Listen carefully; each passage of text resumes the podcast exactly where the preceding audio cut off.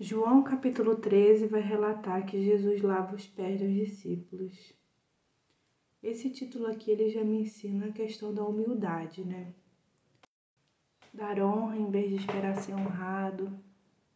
O rei dos reis, né? Ele foi uma pessoa que nos deu exemplo. O capítulo vai relatar um pouco antes da festa da Páscoa, sabendo Jesus que havia chegado o tempo em que deixaria este mundo e iria para o Pai, tendo amado os seus que estavam no mundo, amou-os até o fim. Eu acho tão bonito esse versículo.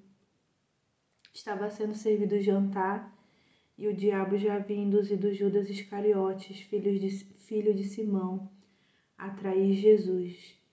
Jesus sabia que o Pai havia colocado todas as coisas debaixo do seu poder e que viera de Deus e estava voltando para Deus. Esse trecho aqui, né? Eu sei de onde eu vim, eu sei para onde eu vou, né? Sabe o seu chamado, o seu propósito. Assim levantou-se da mesa, tirou sua capa e colocou uma toalha em volta da cintura. Depois disso, derramou água numa bacia e começou a lavar os pés dos seus discípulos, enxugando-os com a toalha que estava em sua cintura. Chegou-se a Simão Pedro, que lhe disse: Senhor, vais lavar os meus pés? Respondeu Jesus: Você não compreende agora o que estou fazendo a você. Mais tarde, porém, entenderá.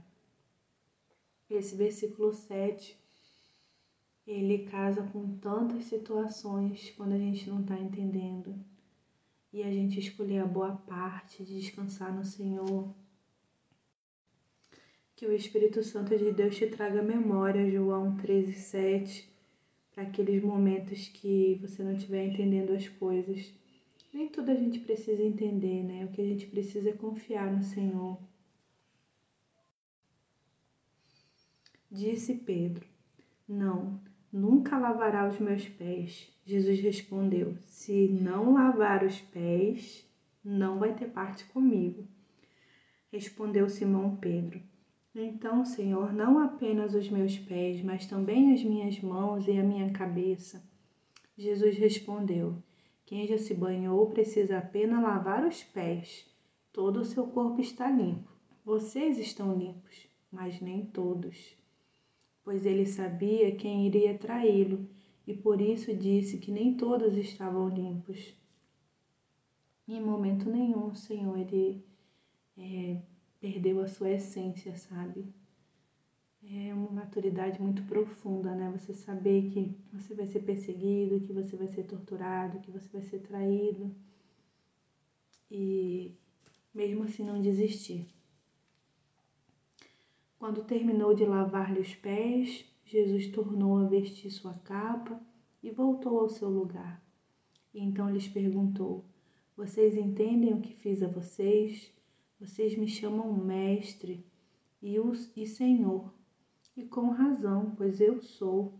Pois bem, se eu, sendo senhor e mestre de vocês, lavei os seus pés, vocês também devem lavar os pés uns dos outros. Eu dei o exemplo para que vocês façam como lhes fiz. É... Eu acho que o versículo 13, o 14 e o 15 é a essência né, do, desse trecho bíblico.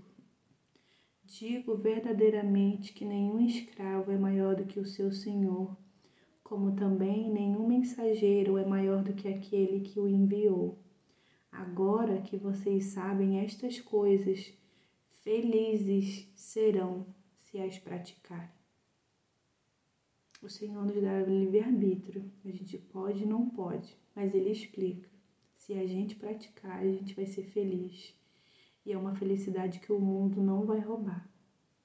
Aqui se encerram as minhas considerações.